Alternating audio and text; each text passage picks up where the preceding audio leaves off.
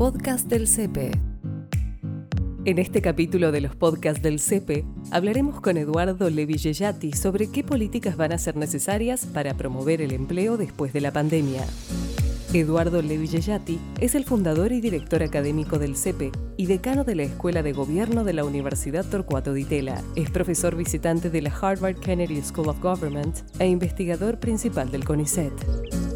Hola Eduardo, gracias por participar con nosotros de los podcasts. ¿Qué tal? ¿Cómo estás? Eh, bueno, encantado de estar acá. Vamos a, a, empezar a desarmar un poco esto que está sucediendo ahora con la pandemia, pero ¿qué efectos va a tener la pandemia en el mundo laboral en el mediano y largo plazo? Bueno, acá eh, hay algunos efectos que podemos ver inmediatamente y otros que podemos especular. Los que podemos ver, yo diría en los próximos 18 meses, es que para empezar va a haber algunos sectores que están reduciendo su nivel de actividad a niveles muy, muy bajos y que difícilmente se recuperen rápido. Estamos hablando, por ejemplo, de esparcimiento, turismo, incluso de algunos sectores que ya venían golpeados, como el sector de medios, audiovisuales, etc. Eh, ahí lo que va a suceder a futuro en todas partes del mundo, también en Argentina, es que eh, muy probablemente estos sectores sean destructores netos de trabajo y que se recuperen en una formalidad en donde no necesariamente demanden la misma cantidad ni de actividad ni de trabajo. Entonces hay un desplazamiento, si se quiere, de la demanda. Algunas actividades van a requerir menos trabajo de manera más persistente.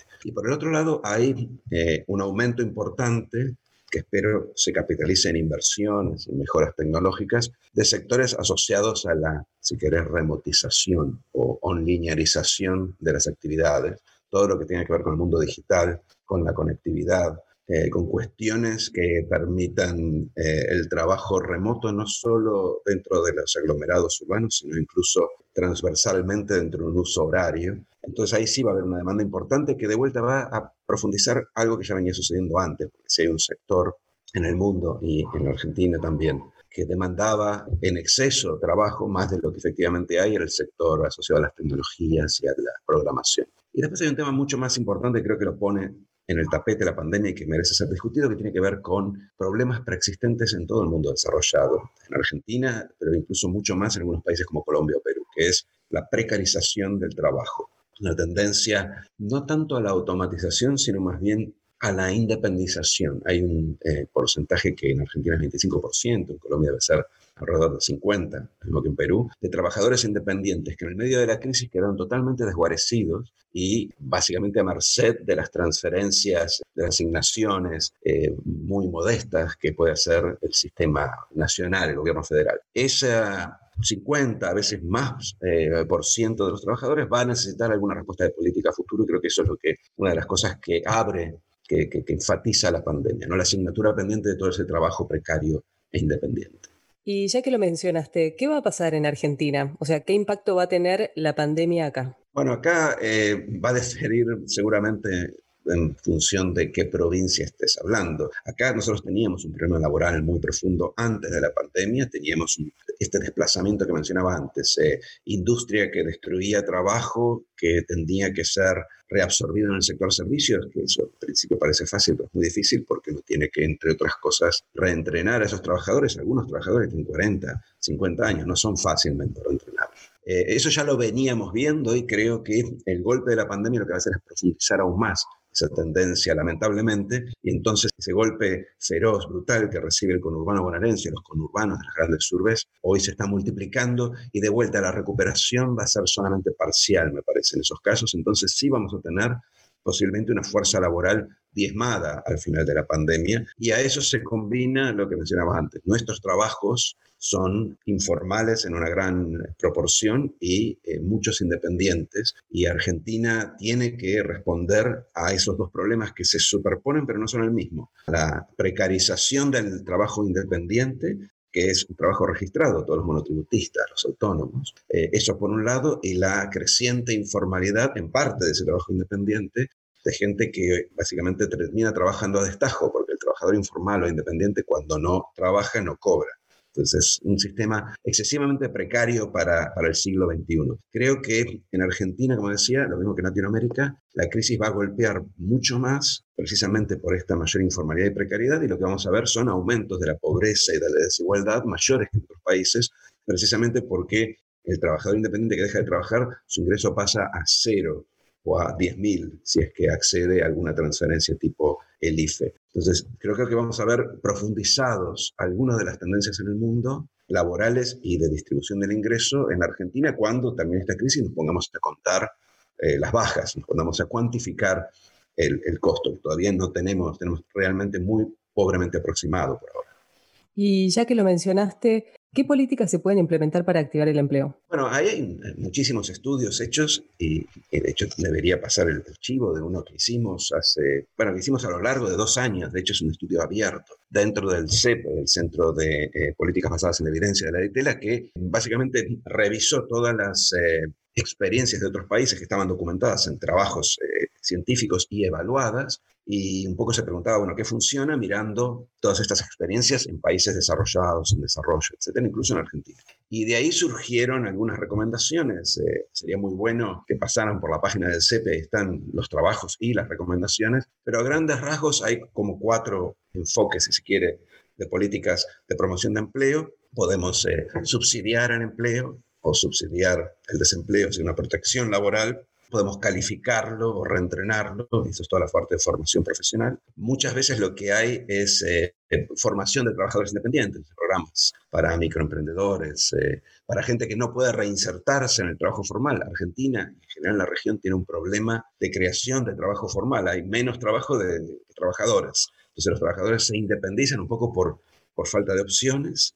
Y por último hay, sí, una serie de cuestiones que tienen que ver más relacionadas con exenciones de subsidios que eh, también pueden llegar a, ayudar a reinsentar a la gente. De todas estas políticas yo creo que hay que hacer todas, porque cuando uno mira la efectividad de las políticas, difieren mucho, difieren mucho en función del contexto, del target, del tipo de trabajador al cual se trata de atender. Por ejemplo, un trabajador joven es más transferible, es más flexible que un trabajador que tiene 20 años de acumulación de un capital muy específico y muy difícil de relocalizar, pero se tienen que hacer todas, sobre todo porque todas tienen efectos marginales y el golpe que vamos a tener ahora en el mercado laboral es de una magnitud que ninguna de estas políticas va a poder resolver, a lo sumo va a poder mitigar.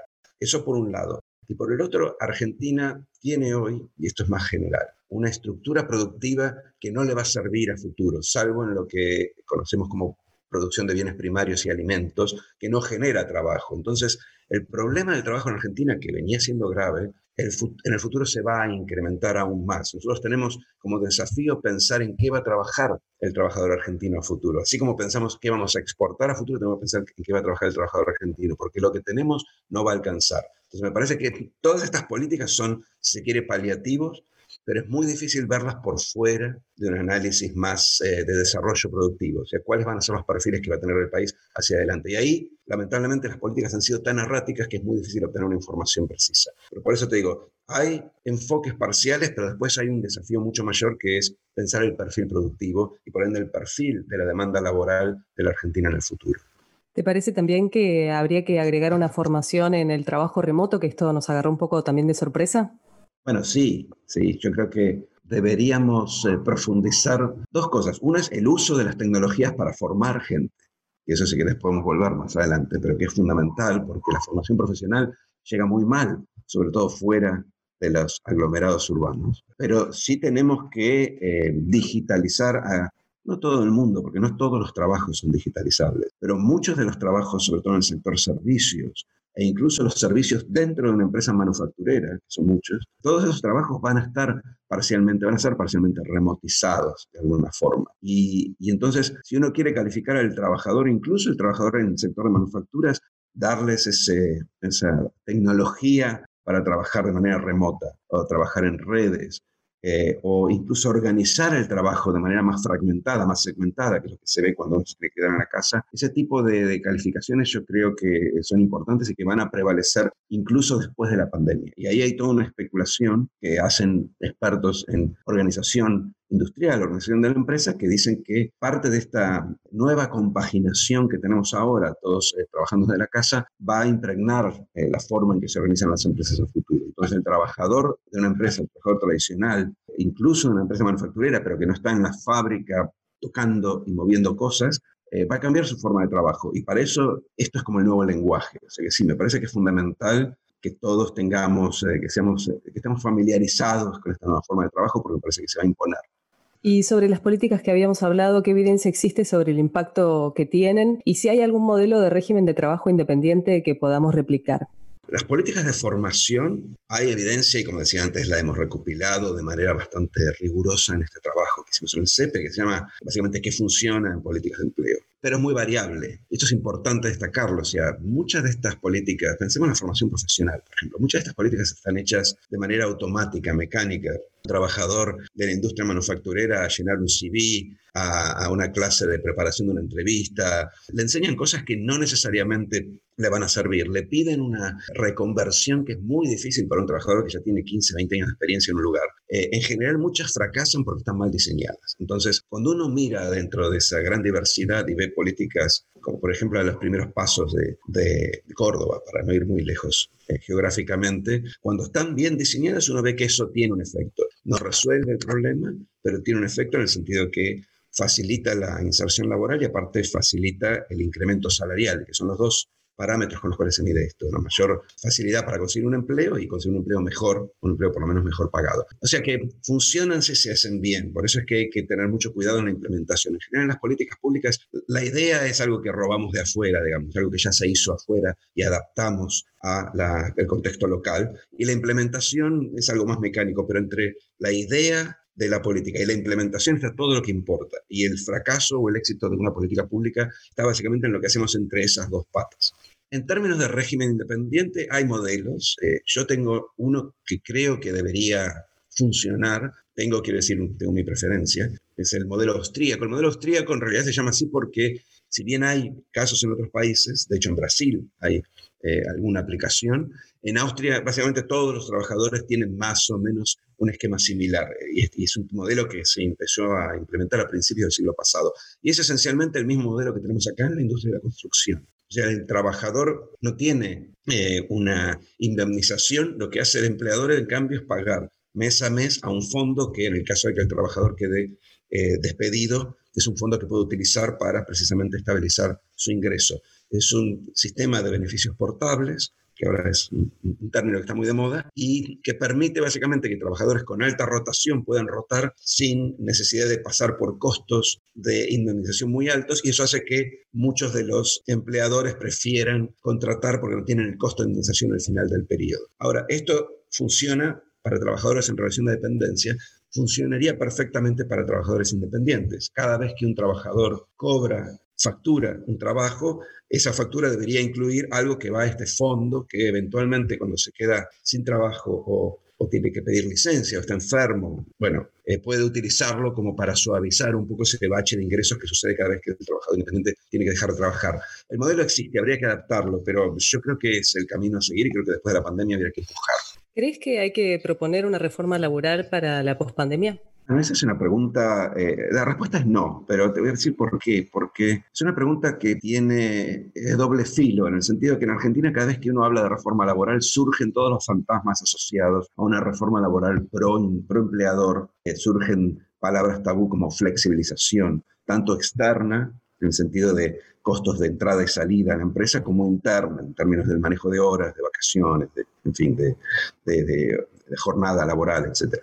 Eh, y eso es muy tabú eh, entre, sobre todo en el mundo laboral, en el mundo de los trabajadores, entonces generalmente empantanan las negociaciones a pesar de que algunas de estas cosas sí se podrían modificar de manera muy específica por sector, por tamaño de empresa o por región. Entonces, no, la respuesta sería, deberíamos estar todo el tiempo adaptando nuestras regulaciones laborales, las novedades, a la evolución del mercado laboral, siempre tratando de optimizar el mercado sin que sea en detrimento de los derechos de los trabajadores. La idea es no ir para atrás en toda una historia de siglos de adquisición de beneficios laborales y derechos laborales. Me parece que hay mucho para hacer. Lo único que no haría es llamarlo reforma laboral para no empantanar esa negociación, pero sí creo que hay varias avenidas abiertas de formación profesional, ciertas eh, flexibilización de algunas partes del convenio precisamente para empresas más chicas que tienen mayor costo laboral o para empresas en otras regiones. Me parece que esas cosas se pueden estudiar sin necesidad de meterlas en el paraguas eh, de la reforma. También habría que hablar de los sindicatos. ¿Cómo podemos involucrarlos en la implementación de las políticas para la pospandemia?